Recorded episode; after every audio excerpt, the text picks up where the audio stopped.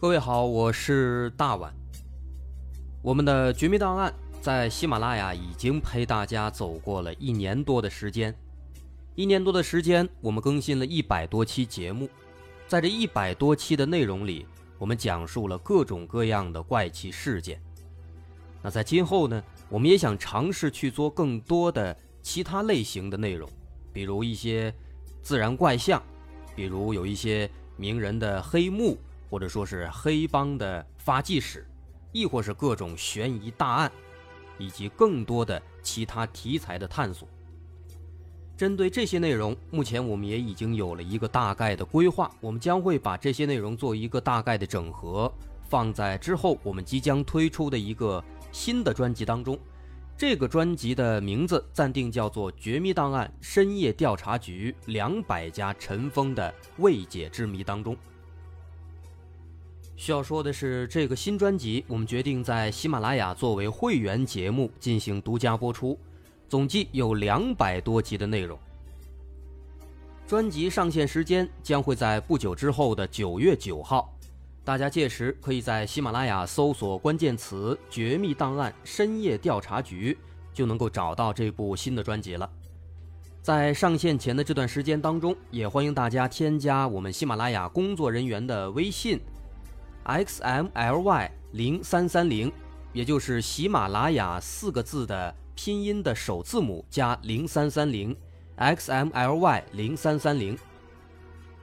添加微信之后，工作人员将会把大家拉进喜马拉雅官方的粉丝群，届时将会有不少福利活动，送喜点、送签名书等等其他惊喜在等着大家。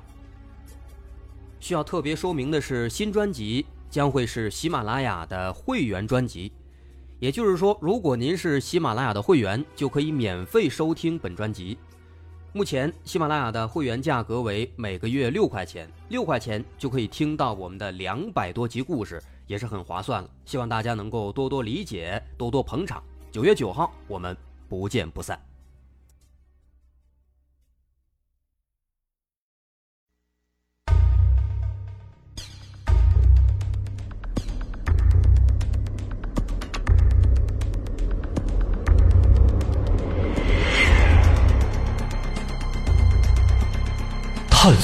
事实真相，搜寻幕后真凶。欢迎收听《绝密档案》。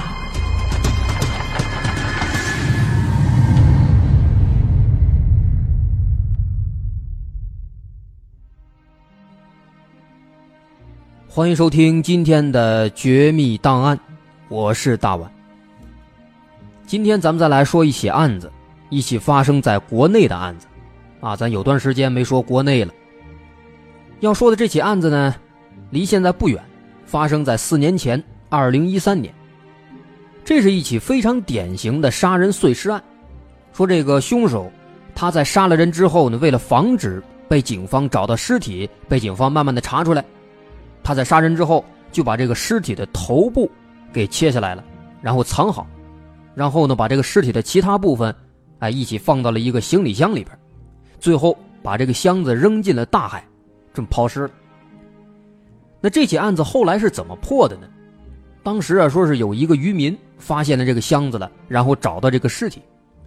那警方当时做尸检，因为这个受害者是个女的呀，发现她做过隆胸手术，这个胸里边有那个隆胸手术的时候往里放的硅胶。然后呢，警方在这个硅胶上面。找到了一个产品编号，一个序号，然后警方就通过这个序号找到了生产这个硅胶假体的厂家，进而找到了受害者做隆胸手术的那个医院，进一步哎确定了死者身份。再之后呢，啊，根据这些线索抽丝剥茧，很容易就找到凶手了，把这案子呢就给破了。听起来挺有意思，咱们来详细的说一说。说，在二零一三年的六月三十号，在这一天的早晨，也就是五六点钟，挺早的时候，这个时间呢，在咱们这个广东汕头市的这个海湾上啊，已经有很多渔船出来了，都是准备早起哎出海打鱼的。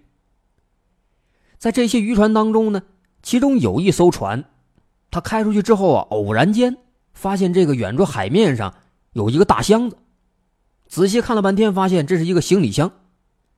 于是呢，这个渔民出于好奇，就把船开过去，把这箱子给捞起来。不过捞起来之后啊，他们发现这个箱子呢非常奇怪。首先，这个箱子关得非常严实，哎，这个拉锁什么的都拉着。另外呢，这个箱子的外边啊，还被一个铁架子给包着，也就是说呢，这个箱子外边，哎，有一个铁笼子，箱子被放在了这个铁笼子里边啊，咱可以这么理解。而且呢，这个铁架子、这个铁笼子，还被一根这个铁链子给绑起来了，这链子上面呢还有两把大锁。啊，这个架势，这可不得了啊，整的跟封印什么妖魔鬼怪似的，是吧？又是箱子，又是笼子。还有链子，还有锁，啊，所以这个情况呢，也就引起了这个渔民的注意，就纳闷这里边是什么呢？会不会是藏着什么金银财宝啊？那出于好奇心，这两个渔民就用锤子把这个链子上的锁给砸开了。砸开之后呢，把这个铁架子打开，把里边的行李箱也拿出来。不过拿出来之后啊，他们忽然就闻到从这个箱子里边，好像是散发着一股臭味啊，就好像是什么东西烂了一样啊，那么的一种味道。那闻见这个味儿，人们就更纳闷了：这怎么会有臭味呢？难不成里边放的是什么肉啊，关着什么小动物吗？于是啊，这两个渔民就把这箱子给打开了。打开之后啊，这里边是一个非常大的黑色塑料袋。然后呢，他们又把这个塑料袋给打开。就在打开的这一瞬间啊！两个人是彻底惊呆了，原来这箱子里头没有什么妖魔鬼怪，也没什么金银财宝，也没什么小动物，而是一具腐烂的人的尸体。而且更可怕的是，还是一具无头尸体。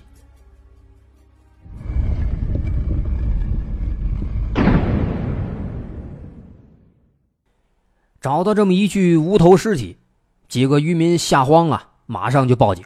报警之后呢，警方赶到现场，在通过对这个尸体的初步查看之后，警方首先就确定了一些比较简单明显的信息。首先能看到这个死者是女性，全身赤裸，没有穿衣服，尸体是高度腐败，整个身子呢是蜷缩在这么一个旅行箱里边。另外，他的这个头不见了，而且右腿也不见了，那看起来呢应该是这个凶手。嫌这个右腿占地方，给锯掉了。另外呢，还能看见这个死者的双手啊，被一根电线给捆绑起来，然后呢，这个捆起来的双手和他剩下的那个左大腿的大腿根又给捆在了一起。另外，从这个腐败程度来看呢，少说应该死了也有半个月了啊，挺长时间了。所以说，看到这个情况，很明显。这是一起非常恶劣的杀人碎尸案件，那于是警方马上就成立了专案组展开调查。首先，对于这起案子呢，警方很难确定这个案发的第一现场到底是在哪，因为这个行李箱它是在海面上发现的，所以说凶手的抛尸地点其实很难确定，有可能呢，凶手就是在附近抛尸的，也有可能。这个行李箱呢是随着这个潮汐飘过来的，这都有可能。毕竟这个水它是流动的，所以说这个抛尸现场很难确定。那么这个案发的现场也就更不用说了。所以说在这一方面，可以说很难再继续往下查。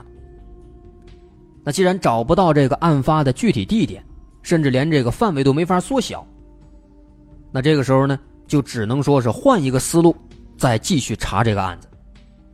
所以，警方在经过思考之后啊，就开始把这个调查的重心放到了尸体身上。警方希望能够先查清这具尸体的身份。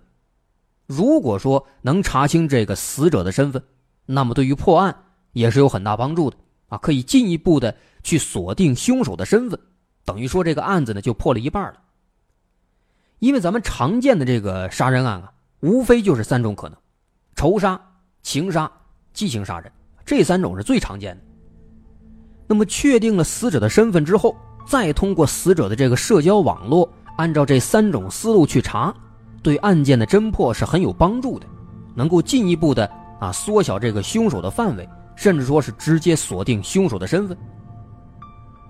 不过啊，要查这个受害者这个死者的身份的话呢，它也不是一件很容易的事情。首先，最大的一个难点，就是这个尸体啊，它没头，没有头，就不知道它长什么样，那长什么样都不知道。那还怎么找？所以说，这时候警方能做的，只能是先把这个尸体的其他的一些身体特征先给搞清楚，先记录下来。那通过观察，发现这个被害人呢，首先能够确定应该是比较年轻，皮肤虽然说已经被泡烂了、腐烂了，但是大体上还能看出来是一个年轻人，身材呢也非常不错。另外，这个尸体的左大腿上还有一个纹身，脚指甲上呢。还涂着红色指甲油，这些特征都是可以记录的。那么从这些特征来看呢，能够推测这应该就是一个很年轻的女性。不过呢，光这些特点肯定还不够，咱光说知道年轻，看起来好像是年轻，那十八岁叫年轻，二十八岁也可以说是年轻啊。多少岁呀？长多高啊？是不是处女啊？有没有被强奸过？这些信息都是很重要的。但是呢，单纯的这么看都不知道，所以说只能请法医来做进一步的检测。那通过尸检，法医通过研究这个尸体的某些骨骼特征，判断这个被害人年龄呢，应该是在二十二到二十三岁，身高应该是在一米六到一米六五之间，没生过孩子。但是说他生前有没有遭到强奸这一点，那确实不好判断。毕竟被水泡了这么长时间了，而且这个腐烂程度也比较高。不过从这个腐烂程度呢，啊，也可以得出来，说他遇害呢大概已经有这么一个月的时间了，挺长了。那么在得到这样的一个结论之后，警方呢就试着去找了一下，在一个月之前的一些失踪的人口记录，但是最后啊，哎没有符合条件的，因为这些特点呢，它实在是太大众了，不好找。不过就在这个警方啊，在这苦苦的找，在这一筹莫展的时候啊，法医在这个尸检的时候呢，在死者的胸部发现了一条非常重要的线索。通过检查，法医发现死者在生前做过隆胸手术，胸里面呢填充了一些硅胶，也就是这些硅胶，它带来了一条非常关键的信息。法医在其中的这么一块硅胶上面啊。发现了一串非常小的编号。那么这个编号的发现，让警方感到非常兴奋，非常高兴。为什么呢？因为通过这个编号，是完全有可能找到这个硅胶的生产厂家的。那么通过这个厂家，应该就能够找到被害人做隆胸手术的医院。那再之后呢，这个被害人的身份，也就很容易能够知道。那么，按照这个思路，很快在案发的第二天，也就是二零一三年的七月一号，警方就利用这串编号找到了硅胶的生产厂家，然后从这个厂又得知这一批啊有这样的编号的产品，当时总共生产了二十九个，这二十九个就卖到了全国各地的一些整容医院。于是，警方根据这个厂家提供的名单，就开始挨个走访这些整容医院。最后得知呢，这二十九个产品当中有十五个已经被使用了。那么这个时候啊，这个范围就已经很小了，已经是十五分之一了。最终呢，在这十五个做了隆胸手术的女性当中，有一个被警方锁定了。这个人他叫阙小青，啊，当然这是一个化名。这个咱们叫他小青吧。这个小青的一些体貌特征，跟这个。死者是比较相符的，啊，包括年龄、身高等等。那进一步调查，警方发现这个小青确实也失踪了。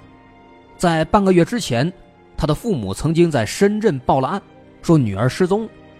那于是警方就找到了这个小青的父母，了解情况。最后得知这个小青啊失踪的时候呢，他是二十二岁，是广西人，老家在广西。不过现在在珠海居住，他的职业是一个平面模特，长得很漂亮。那在二零一三年六月七号这一天，因为工作原因，他来到了深圳，住在了深圳的一个朋友小雪的家里。可是就在他来到深圳的第二天，他就失踪不见了。于是呢，警方为了了解更多情况，又找到了这个跟他最后见面的这个朋友小雪。在小雪这儿，警方得知这个小青确实有一个纹身，确实在左腿上。之前他们曾经一起做过美甲，当时呢，小青的脚指甲也给做成了红色。那这么看的话，这些特征和那个死者确实是一模一样。于是，警方在征得这个小青的父母同意之后，带他们去做了一个 DNA 检测，最后得出结论：这个被害人的确就是小青。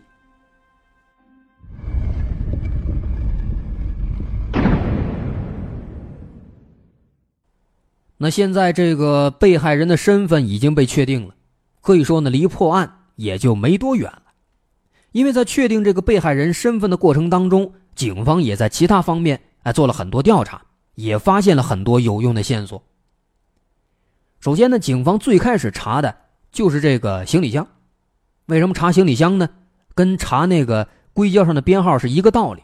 如果说找到这个行李箱的生产厂家，那是不是能通过这个厂家逐级往下找，最终找到是什么人买的这个行李箱呢？那买的那个人有可能就是凶手啊，这是完全有可能的。于是呢，警方就开始查，哎，发现这个箱子还挺好，没什么破损，能够看到上面印的一些标志啊、商标啊之类的，所以很快警方就找到了这个生产厂家了，是一个温州的厂子，然后警方就直接到了温州。可是到了人家厂子里边一问啊，发现这个问题并不是想象的那么简单。因为箱子这个东西，它比较大众啊，跟那个硅胶、跟那假胸没法比。这箱子人家一产产好多，卖到很多地方，那挨个找的话，那肯定不现实。所以说这个办法只能到这儿就放弃了。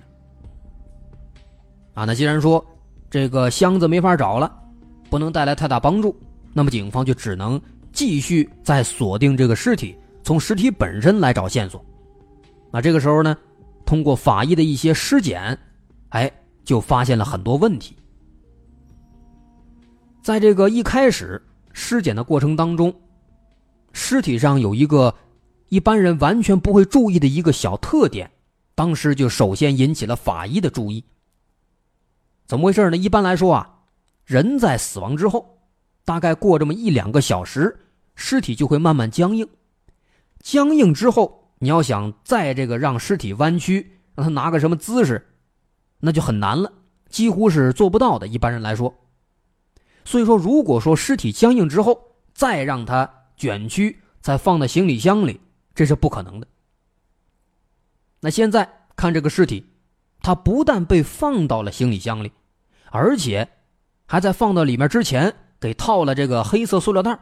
这工序还挺麻烦，这也就表示凶手是在尸体僵硬之前就把尸体给分尸、绑好、装进袋子里的，然后又放进行李箱里。那么从这一点又能够得出什么结论呢？警方认为，这表示凶手他应该是在室内作案，因为说如果在室外的话，在这个尸体僵硬之前的这一两个小时之内，应该是很难完成这一系列的这个步骤的。啊，从分尸到包装，啊，还得锁，很麻烦。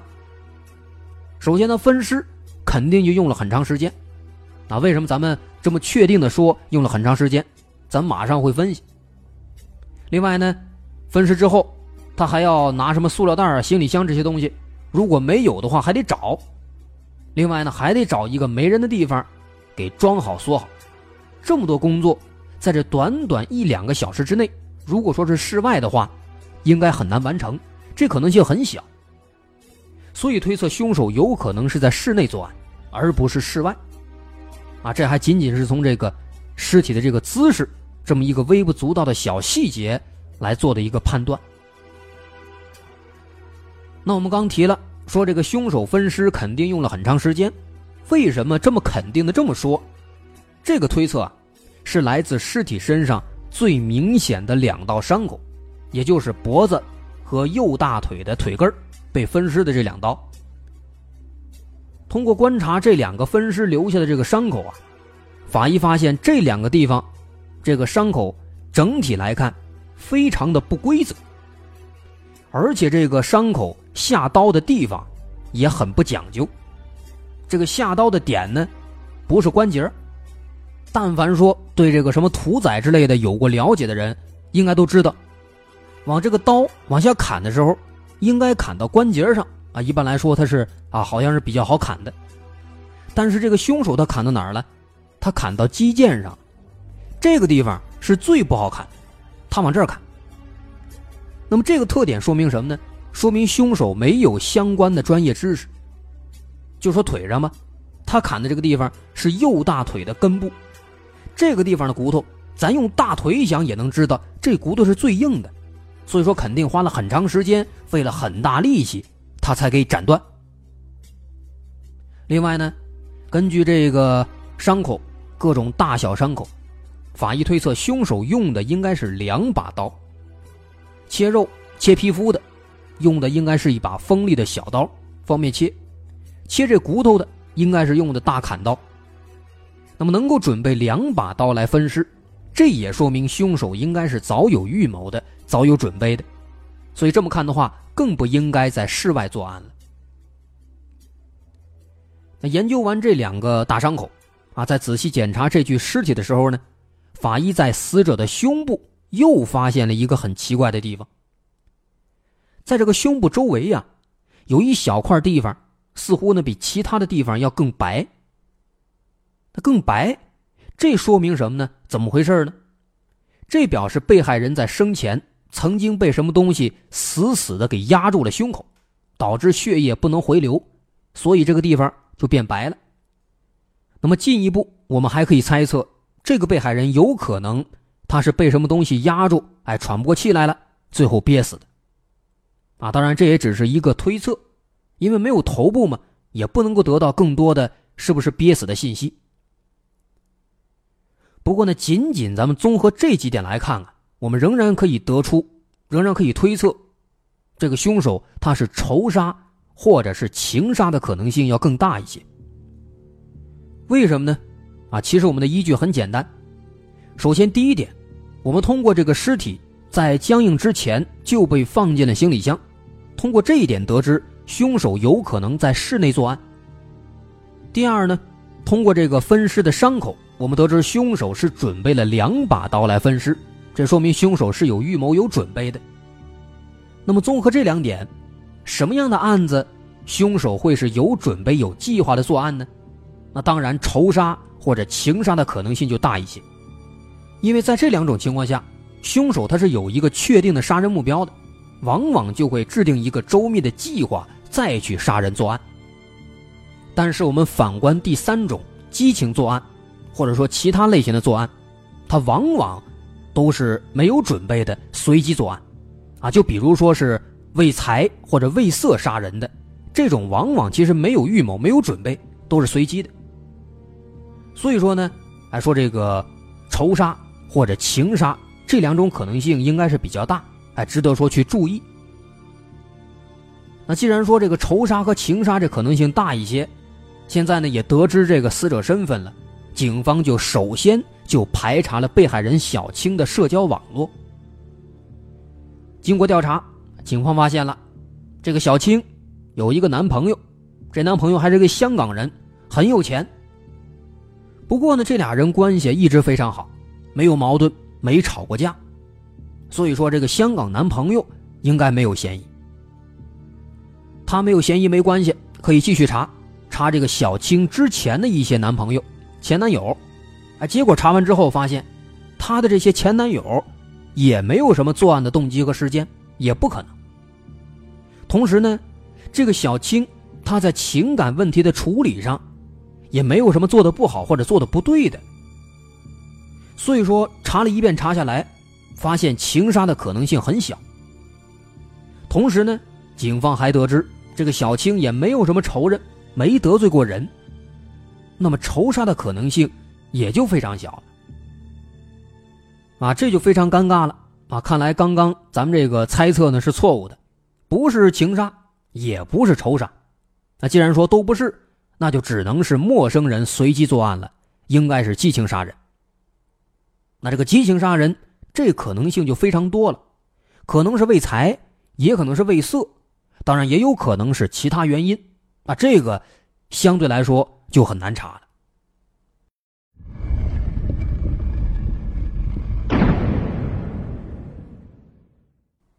那么现在知道了不是情杀，也不是仇杀，所以警方呢就参照了很多以往发生的其他的类似案件，啊，又经过了一番分析之后呢，最后直接把这个研究重点放在了劫财和劫色这两种可能上。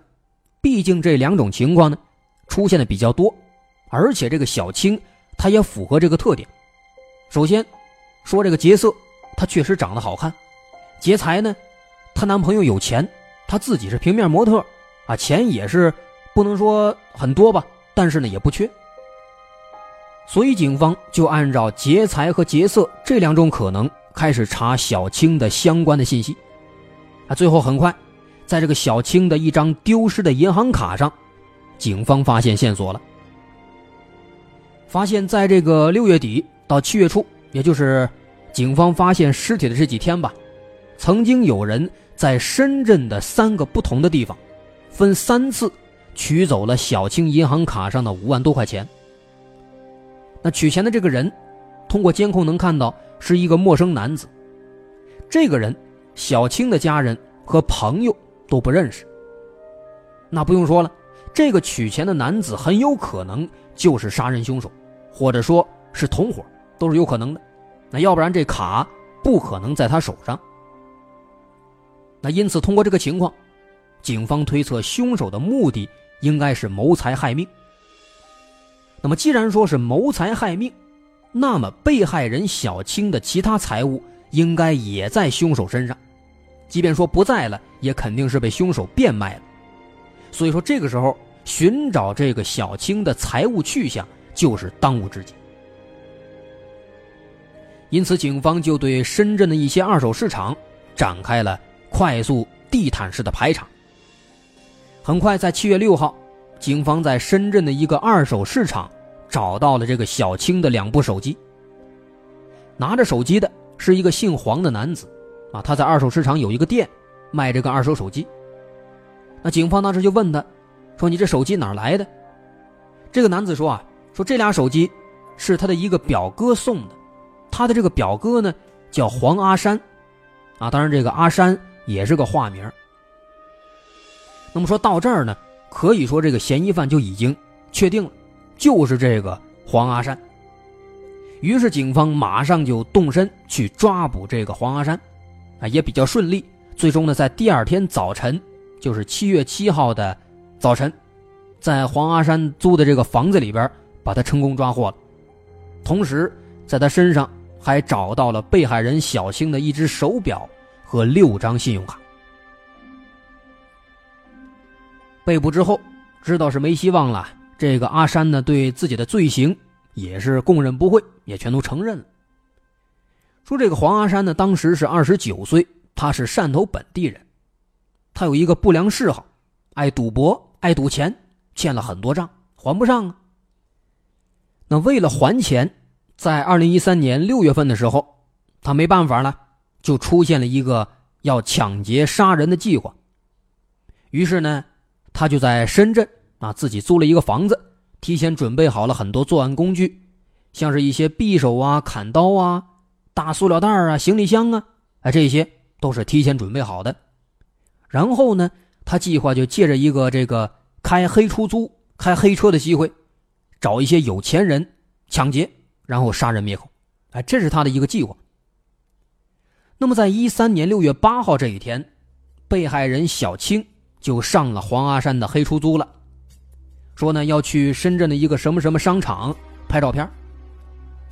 当时上车之后啊，黄阿山看这个小青穿的很时髦，而且呢背着一个名牌的包，LV 的，应该很有钱。而且呢，通过俩人这么聊天啊，小青呢还说自己呢有一个香港男朋友，非常有钱。啊，那意思就是还挺骄傲、挺炫耀的。那么听到这些啊，黄阿山在那儿就心动了，就动了这个想杀人抢劫的心思了。不过这毕竟他是第一回呀，还是害怕，所以当时心里呢一直做这个思想斗争，想着要不然就算了吧，挺吓人的。不过就在他做这个思想斗争的这个过程当中，因为一些小事这个小青，他跟这个黄阿山吵起来了。那再加上小青他本来这个说话的口气就比较横，比较高傲，还一直骂这个黄阿山，说的是屌丝。啊，那这么一刺激，这黄阿山就急了，这才当场决定要杀死小青。于是呢，他就把车开到没人的地方，把这小青捆起来。带回了自己的出租屋里，然后掏出刀子，威胁他说出了银行卡密码。再之后，先是强奸，然后给活活闷死了。杀人之后，为了防止警方破案，他又把这个尸体的头跟右腿割下来，然后把剩下的这个身体装进行李箱，带回了自己的老家汕头市的朝阳区，在这儿呢，把这箱子给扔进了大海。那另外割下来的这个头和右腿也被他藏到了一个箱子里，然后呢，把这箱子用水泥给浇灌起来，做成了一个水泥墩子，运回了自己家里。